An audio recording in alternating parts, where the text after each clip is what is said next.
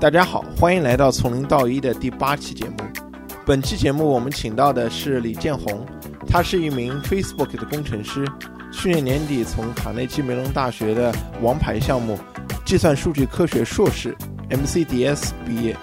他的本科就读于中山大学，期间他除了在微软亚洲研究院实习外，还组织了学校的微软俱乐部，在中山大学的计算机学生里有很大的影响力。在访谈中，我们聊了许多有意思的内容，包括为什么他要放弃 Snapchat 和谷歌的 offer 而选择投奔 Facebook，他在 Facebook 做安卓的手机 APP 的优化工作又是怎样的体验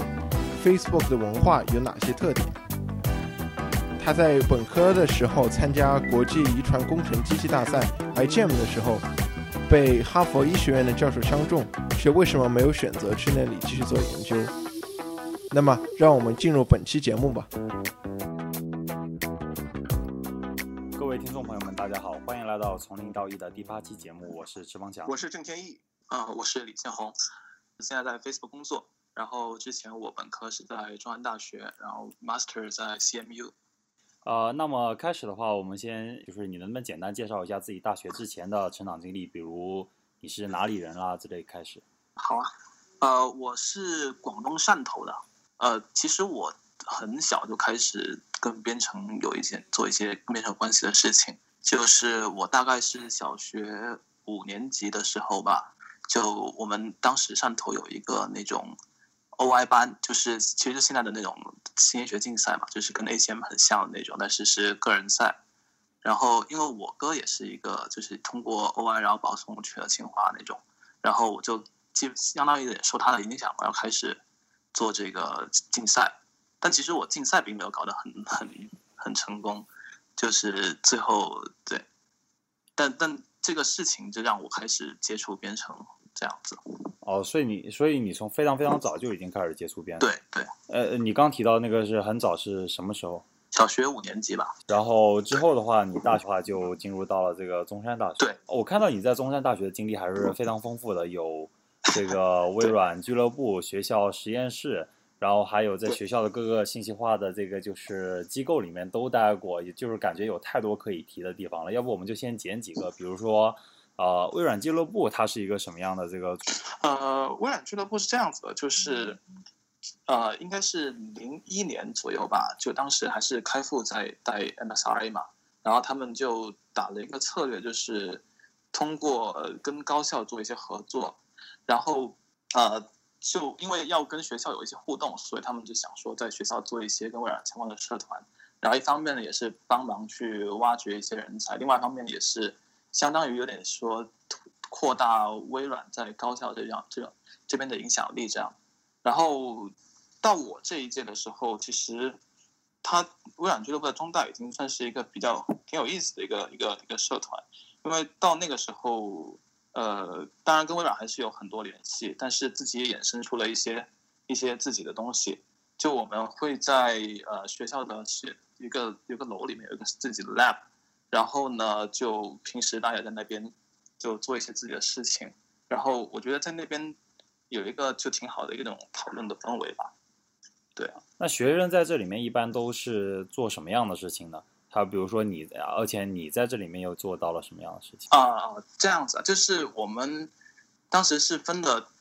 相当于两个大的 branch 吧。一方面就是做一些技术上的一些东西，就比如说我们会有一个呃像现在的 seminar 那样的一种形式，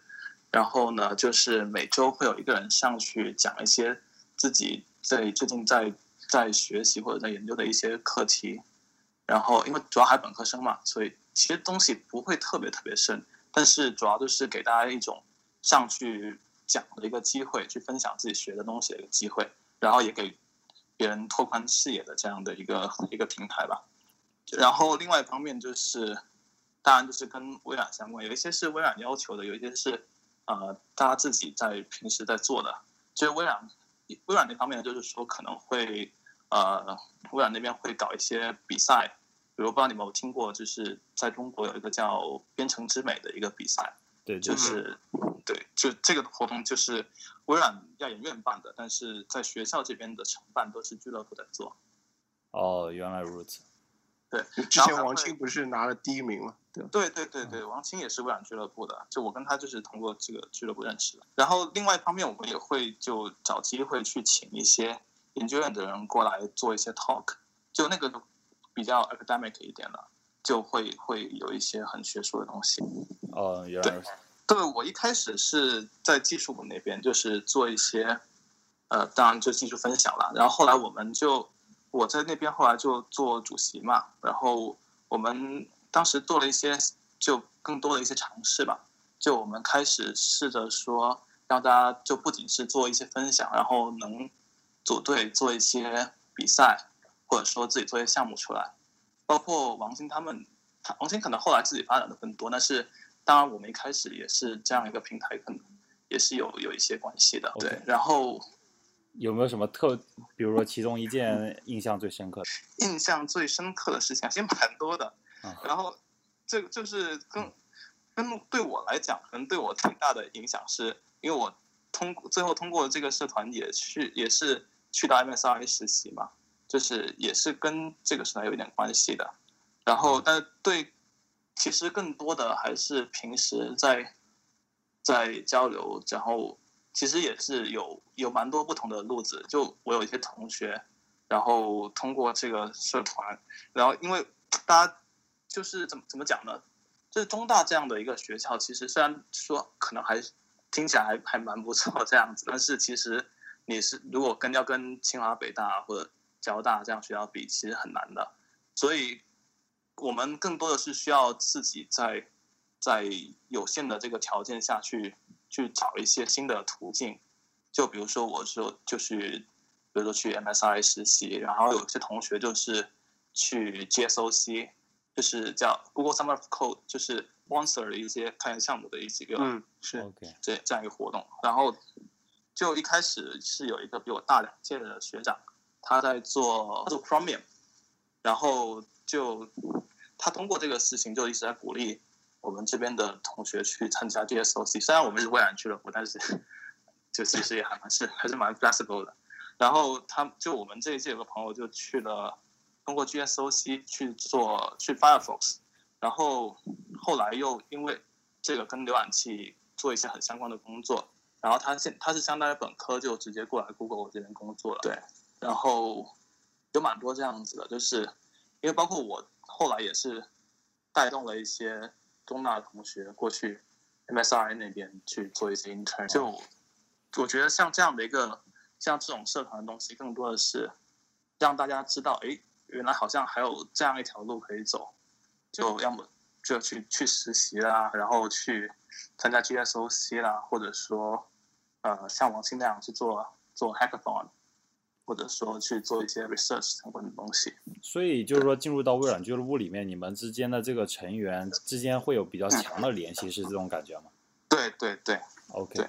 包括说我来 Facebook 之后，也在找组的时候也蛮也挺挺意外的，找到了一个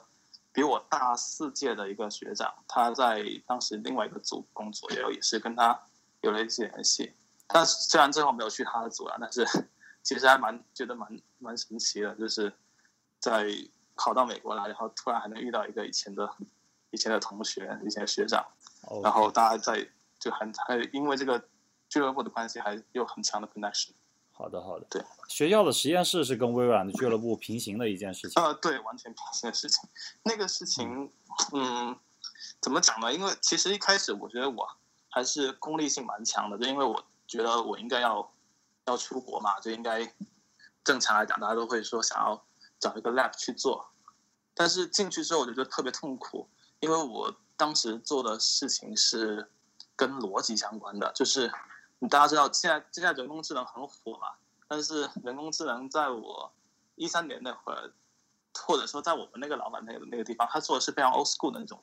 AI，就是那种比如说一阶逻辑啊、二阶逻辑啊，然后就就就就那种去用逻辑去推导的那种东西，就是什么。multi-model 啊那种东西，就不用深度学习。它不用深度学习。那个时候，嗯，一三年深度学习，啊应该起来了，肯定是起来了。但是还没有现在那么疯狂，就是是还是在学术圈里面很火，但是现在是已经严重的就影响到了整个工业界了。当时还是大家说学术圈里面很很流行，但是还有很多争论。当然，我们这个老师做的是非常非常传统的东西，就比如说给你一个小迷宫，然后一只小松鼠，然后它要吃松果，然后走迷宫，然后然后几个松鼠之间，然后又可以互相通信，然后类似这样的一些东西，就他们用的是非常非常传统的方法。然后我就感觉在这边做做这个东西就找不到乐趣，因为觉得后来就发现，就如果你真的是纯功利的去想要做一件事情，但是你又真的不很不喜欢的话，你是很难做出很好的成果了。虽然我那个其实也还好，就是参加参加了一个比赛，然后拿了一个还还不错的成绩，但是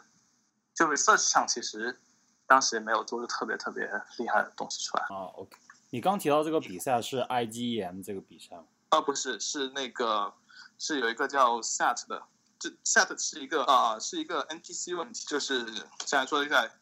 给你一个呃叫 CNF 啊，这个可能展开太具体了，就我们就好的，好的。不细讲，反正就是一个大概就是一个 NPC 问题。那你知道，就是现在肯定还没有那种多样式的解法嘛，那所以基本上思路就是搜索，然后我们就做一些 localized 的一些搜索，然后想办法去优化它。这样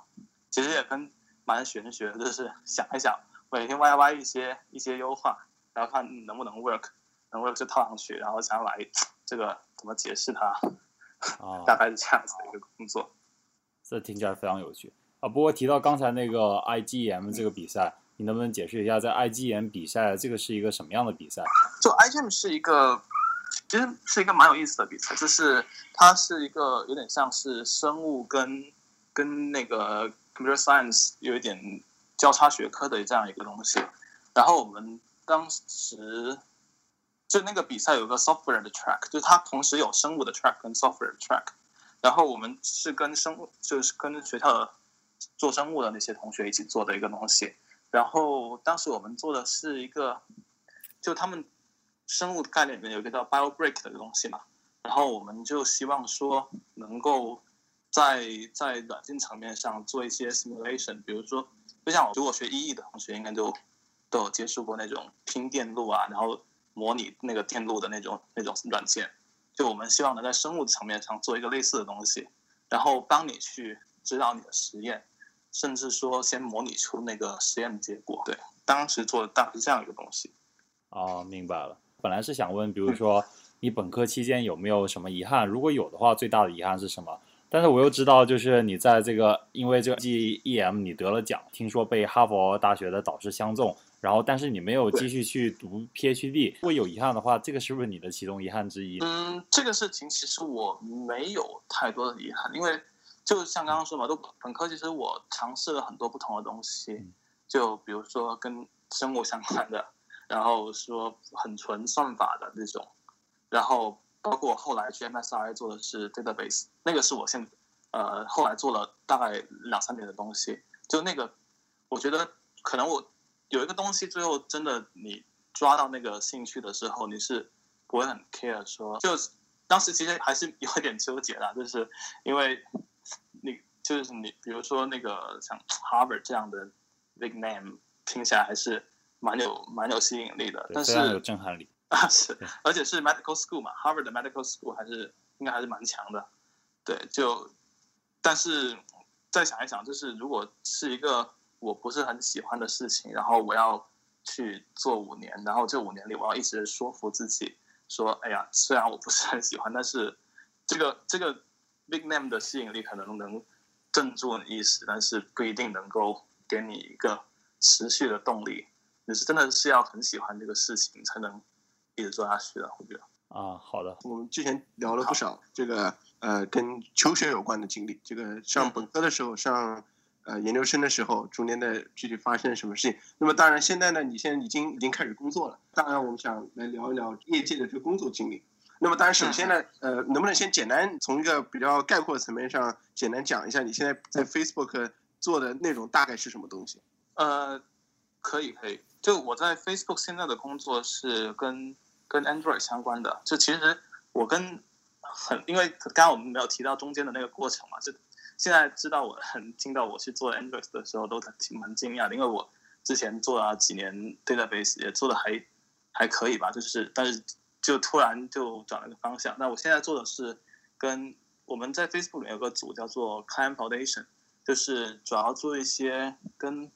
mobile 相关的一些东西。具体来说呢，就是比如说做一些 profiling，然后做一些呃性能上的一些优化。比如说我们在滚动的时候那个 scroll curve，然后还有说呃启动这 cold start 的速度，然后还有说怎么去，比如怎么去介入这个 garbage collection，然后还有内存的一些优化，这其实蛮杂的，但是整体来说就是在手机手机上的 app 的一个性能，还有就是它的一些我们叫 core health，就是核心的一些。一些 health metric 就是所谓的一些相当于你的这个 app 的一个健康程度的一些衡量的标准，比如说不要 crash，那个 APK 的 size 不要太大，占用的内存不要太多，然后不要跑那个用户的流量，不要烧用户的电，对，大概是做这样的一个事情。嗯嗯。好的，就是我知道可能就是你不方便说具体的工作细节，但是呢，我还是想追问一句，就比如说你在做刚刚你说的这些这 house metrics 的时候，它中间，比如说在你工作中间，它会碰到一些比较大的困难是什么？或者说大家就这个组在做的时候，一般来说，呃，最需要 tackle 的那些问题？嗯，有几个东西吧。就第一，我们面临的最大的问题就是 Facebook 本身不做 OS，我们不像 Google，也不像不像苹果一样。就我们没有那个对整个 OS 的控制，这就意味着像像 Google 他们如果说，比如说我想要 trace 说，呃，我要优化一下我的那个，比如说进程管理，那我直接就去跟安卓人去协调说，哎，你们能不能改一下这个，或者能不能在这里加一个信息给我？但我们是没办法，我们是戴着镣铐跳舞，甚至有时候会说我们想办法想了很久做了优化，然后 Google 说好，我现在 release 下一代把一些东西都取消掉。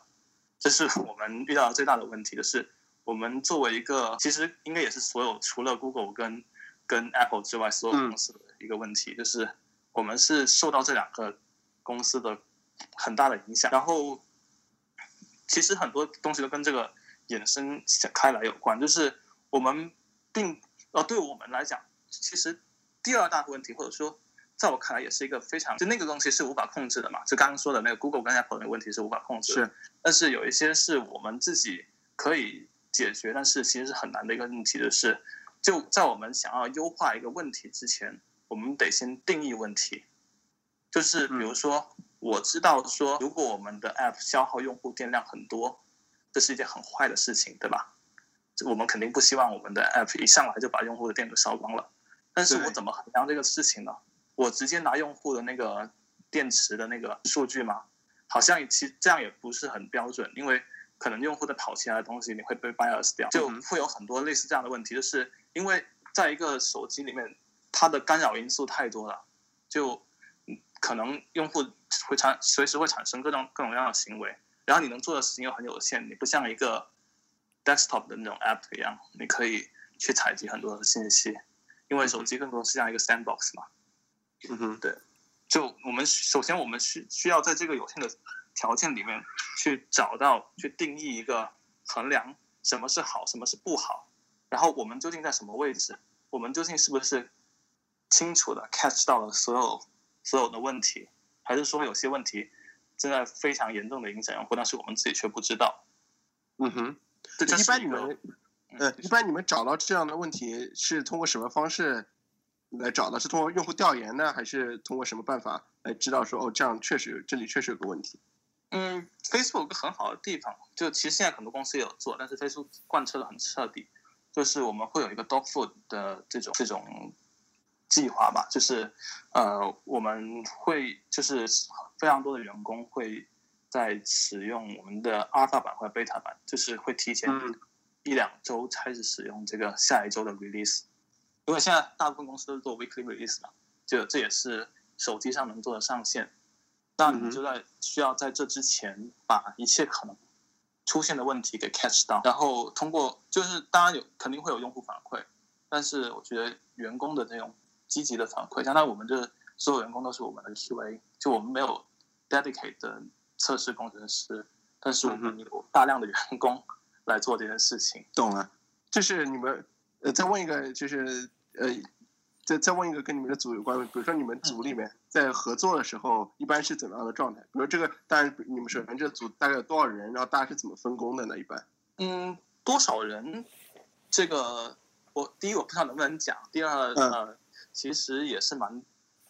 动态变化的，就是可能上半年还不是很很多，下半年就招很多这样子，这也都是有可能的。然后这个要看具体的当时招聘的情况嘛。然后我们组可能跟别的就 Facebook 其他的组不太一样，就因为我们大多数时候是每个人有自己的一。个项目，然后可能我会跟你合作一个项目，然后你会跟他合作一个项目，这样子就没有说很具体的细的分化。然后，对，就我觉得对我们来讲，可能一开始找到那个 project 会是一个更难的问题。嗯哼，就是说我们怎么去发现问题了，发现问题就就想办法去解决。然后，对，但是实际上到操操作的过程中，因为人多并不一定有用嘛，就。很多问题是可能你想清楚了，然后开始做，然后就能做完，但不是一个要堆砌人力的一个一个事情。是的，对，好的。那接下来我想再再呃问几个跟这个 Facebook 的就文化相关的东西。嗯嗯嗯。好，因为之前呢，我们这个我们上一期的这个这个嘉宾他也在 Facebook 做做做实习。啊。呃，对，然后呢，他他也提到了这个就是 Facebook 这个 Open Office，那么就是。对，就是我想先问问，就是你觉得，当然你首先当然是你喜不喜欢这样的这样一种 open office，然后第二，嗯，对，第二个你你感觉是整个的 Facebook 的这种公司的文化，你觉得怎么样？嗯，怎么讲呢？就是 open office 这个事情，可能具体到工作上面，可能有好有坏吧。大家来 Facebook 感觉啊，你们好像个网吧一样，就是，对，就就是觉得说你们，这就，但我其实。我平时工作还不会被影响很多，就是我没有明显的感觉到就是这样会好还是坏怎么样，就是因为它的好处是你跟别人交流更方便了，就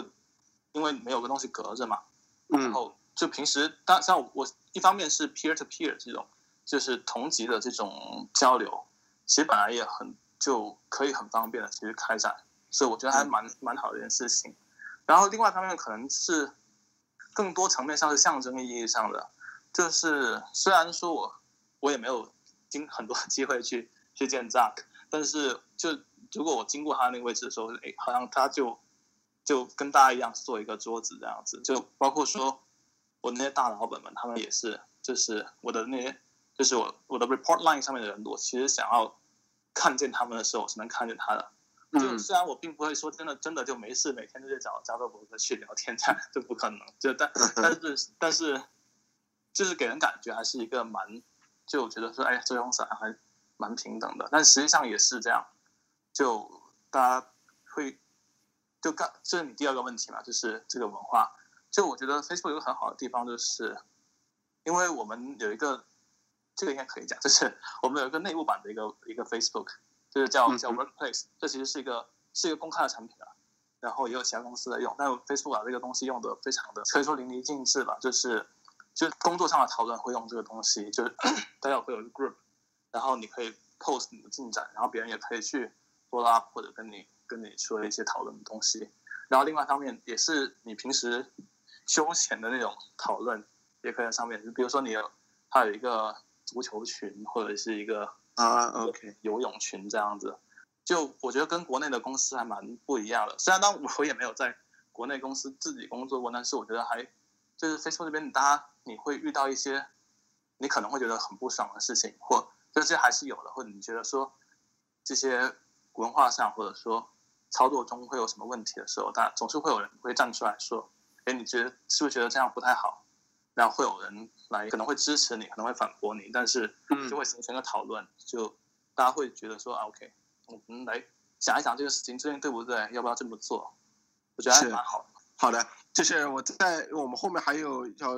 呃聊到别的问题，但是呢，我再问一个跟这个业界工作相关的经历，因为之前你也提到说你本科的时候你在这个 MSI 也呃就是待待了一段时间，那么你在那个就是你在那个 MSI 的做的工作，你觉得就是对你之后的 career 有有没有什么帮助吗？但你可以先简单说一下大你大致做了什么，然后再、嗯，我再聊一下这个。嗯，我在 MSI 待了十一个月，就相当于哦，那挺长的。对，就是跟中间做的事情其实跟跟 full time 也差不了多少了，就每天上班，然后对，就就少了点工资，少了点年假，没有股你份。你就直接住在北京 了这样子，不吐槽了。就是 anyways，就是我一开，但我中间还换过一次组。我一开始做的是呃叫 IEG，就是相当于说一个帮助 so 那些 research 组去把他们的一些想法转换到真实的产品中。然后我当时做的是把做一个在 Video Studio 上的一个一个插件，就是 Video Studio 自带了一个有点像 GitHub 那样的一个 issue tracker 这样的东西。然后我们是做一个比较比较智能的一个 一个 pattern recognizer 吧，就是比如说我们要找出一些异常的情况，比如说，哎，有一个人他老是关掉一个 issue 之后又又得重开，就说明可能他做这个事情没有想得很清楚，就类似于这样的一些事情，就是帮忙去找出一些比较明显的 pattern，就做样这样一个东西。嗯，然后我在这边做了几个月之后，呃，可能还是觉得说兴趣不是特别特别大吧，因为有蛮多的需要，就真的是很很 software engineering 的事情，就是需要具体去写的东西。但我跟我一开始来 MSI 的设想还是有点差别，然后我就转去了一个叫做 Web Search and Data Management 的组，就是一个做数据库的。然后我当时在那边做的是一个全新的项目，那个项目刚接手的时候，几乎是一行代码都没有。然后我从那个地方开始做，然后我们做的是一个 图上面的一个一个一个啊、怎么说呢，retrieval 的一个一个 engine 吧，就是就是图数据库，然后但是是 built 在 SQL Server 上的，嗯然后主要是做一些那个搜索呃不是搜，我刚刚说什么就是呃 query 上的一些优化，然后去优化这个图的一些呃 retrieval 这个怎么中文怎么讲检索嘛，就是是。比如说我我有一个我有一个图上面有一个 pattern，就是就我说的图是那个离散数学里面的那个 graph，那个图就是对，嗯。对对，就是比如说我有一个一个 pattern，说比如说我跟你是好友，你跟他是好友，然后他跟你也是好友，这样的一个一个一个 triangle，我们要找这样的 pattern，、嗯然后去做这样的一个一个 retrieval，嗯然后这就是可能会更复杂，但是我们就做一些这样的优化，然后从就是从零开始写写一套 infra，其实还蛮蛮有趣的。那个项目做了大概九个月吧，然后到我走的时候其实还没有做完，然后一直做做做做到后来我又我又拉了几个人过来去接我这个项目，然后做到一五年底的时候开源了，然后、啊。对，然后再后来今年的时候，就这个产品在微软不是个 build 嘛，在 build 上面去发布了，然嗯后是放到了那个微软的云上面，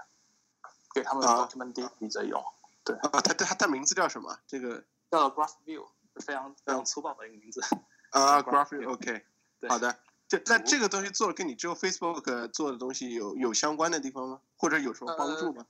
直接或间接都可以。在我去 CMU 帮助很大，因为我在 CMU 读的也是系跟系系统相关的东西，然后后来也也一直在做数据库，相当于这个这件事情是给我在系统还有在数据库这个层面相当于一个入门吧。当然，其实系统跟数据库差别还蛮大的，但是我我就主要还是在做数据库，然后在 CMU 的时候也是在一个 database 的一个老做 database 的一个老师那里做做 research。然后呢，也通过他去去了 Facebook 去做做一个另外一个数据库叫 RocksDB，就嗯那是一个那那个 RocksDB 影响还蛮大的，就是它是一个相当于一个 single node 的一个 key value store，然后啊、呃在 Facebook 最最主要的用途是我们现在试图把它用它来代替 InnoDB 作为 MySQL 的 storage，然后可以节省大概百分之五十的空间使用这样，然后也、啊就这个项目在在外面也还用的蛮多的，然后对这个项目对我影响还挺大，就是对，刚就说这个 MSRA 的事情对就是在 Facebook 做的做的工作有没有什么帮助？就你刚刚讲的时候对都是跟这如果从这个。层面上来讲，其实是有的，就是因为我是就一路从这个做 system 的这种层面上一直做下去嘛，就嗯。一直沿数据库这条这条路走，所以从那边从 MSI 开始算是入门，然后我当时的导师对我也非常非常好，就也其实也蛮感谢他的，就是因为我他招我的时候，我其实真的是对数据库一窍不通，就他我当时连 B tree 什么都不知道，然后他说你你不知道，那我们现在来推一下吧。然后我们在那里现场在那里推说我们如何为什么要有这个这样一个东西，然后要怎么去设计这样一个东西，然后对他相当于对我还是有蛮多的启蒙的一个作用，因为我我以前不是很接触这块这个领域，然后嗯。也是跟跟着他去去学，然后学了很多，然后大家也自己也接手，就有很多机会去自己去接触一些呃非常跟就是在 research 的层面上去做一些，因为是个全新项目呀，也 scope 也比较大，所以还蛮、对我蛮大的，就是不只不仅仅是说给我一个机会说，哎，在我的简历上多了一个一个一项说我在 MSI 实习过，然后大家看了会说哦，可能你可以来我们公司试一下这样子，更多的是说给了我一个就是一方面是进入了这个领域，另外一方面是学习了很多很 fundamental 的方法。虽然我后来没有继续做 research，但是还是影响很大的。就是在工业界，在也好，你还做做科研也好，其实你在啊、做一些东西的方法论其实是非常相似的。嗯就你会去钻研的一个东西，包包括说我们现在在做，现在我做 mobile，跟可能跟数据库已经完全没有关系了，但是其实还是一样啊，你像在做科研一样，你需要定义问题，你要想办法去解决问题，你需要把结果呈现给别人看，对，好的，OK，我这方面对我影响是更大的。呃，刚才我们已经谈了不少这个工作经历上的东西，我们还是就是也先放松一下，就再也不谈工作了。我们 好，我们谈一谈就是这个已经有过的这个经历的问题吧。就比如说，该去聊一聊这个你的申请经验，就是你在申请这个北美先呃研究生的时候，因为你提到了你去后来你去了 CMU 卡内基梅隆，那么对就想问一下，你在申请 CMU 这个 MCDS 的时候有没有什么经验，或者是你当时是不是有有刻意的去使用一些策略？如果有的话，就是能否分享一下？嗯，我觉得我的申请其实还有一是一匹糊涂账，就是我申请的时候其实没有，其实如果让我重新来做一遍的话，可能会有，就是比如说我从大二开始重新很认真的思考这个事情，可能会有更好的结果。但是，anyways，就是，呃，怎么说呢，在申请的 CMU 的时候，呃，我确实是有考虑过这个事情的。就是当然我我不是从很早的时候开始看中这个项目，然后才开始规划说我要去呃去去这个项目，或者说我我要去那个找实习怎么样，而是我当时已经在做事情这个事情，然后我也蛮喜欢现在做系统的事情，然后我想说，哎，我如果来西面的话，有没有机会说去继续做这个事情，然后往更深的去去发展，然后就刚好就 CMU 有这么一个项目，然后他的我刚刚那个也发了一个照片嘛，那个照片就是他他们是我们我后来在 CMU 的一个 director，他是做做 RAID 的，就是那个磁盘阵列，是他们当年搞出来的东西，就是一个蛮厉害的一个人，就但非常厉害的一个人，就当时就哇，这个项目有这样的一个人，那我觉得还是一个蛮好的，那应该去去试一下，对。所以你刚刚提到的，也就是为什么你会去选择 MCDS 的一个原因，对吗对对，？OK，就是那你在后来去申请 Facebook 的时候，就是在实习这方面，你有没有就是一些申请的经验可以分享给听众朋友？嗯，我申请实习可能还比较比较顺利，比较没有什么波折吧。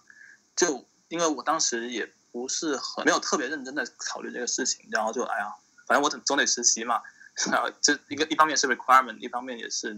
去工业界长一点经验。然后我就投了几家公司，然后就就这样过去了，就投了 Facebook 和 Google。我觉得实习其实我没什么特别的，就是我也没有花很多精力来找，然后也没有说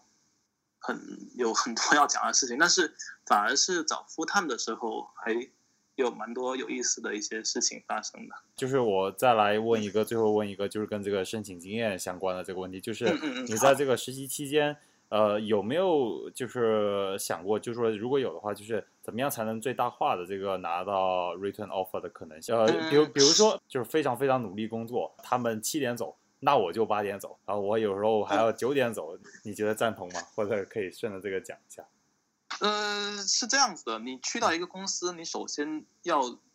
摸清楚这个公司的套路。就每个公司都是不不太一样的。我我可以举例，就是说 Facebook，Facebook 的话，呃，你应该要达到一个，就他们希望 return 你应该能表现得像一个 full time 的 engineer 一样，就是包括你在升职的时候一样，也是这样的道理嘛。就我在 entry level 的时候，我应该表现得像下一个级别的人，他们才会觉得说 OK，我可以把你 promote。一样道理的，就是你在 intern 的时候，你应该表现的像一个 E3，就是一个 entry level 的 engineer 一样。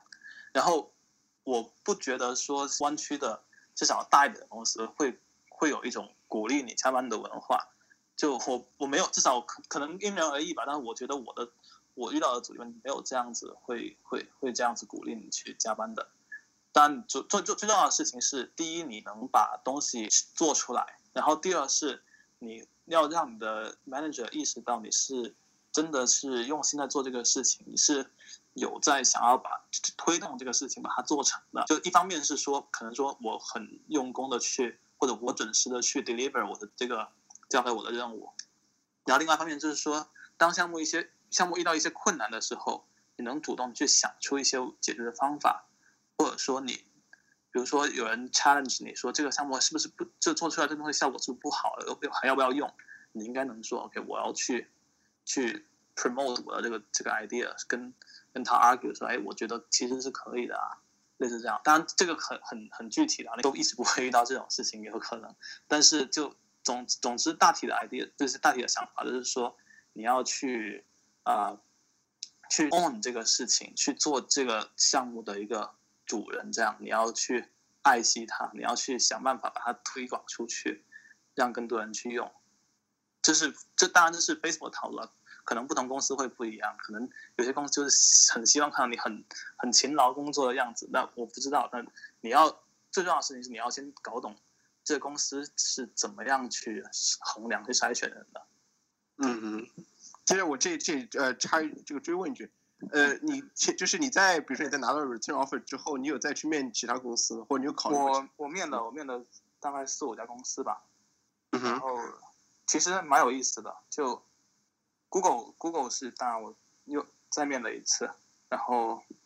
也在拿了一次 offer，然后就是再问你一个，就是说是跟职业规划相关的。那么因为你现在已经不是你现在已经在在硅谷开始开始工作，你现在是相当于是你的第一年。那么讲我们可以这么，在未来的。比如说，在未来的这个五年之内，你觉得你自己的个人的这样的一个规划是怎么样？嗯，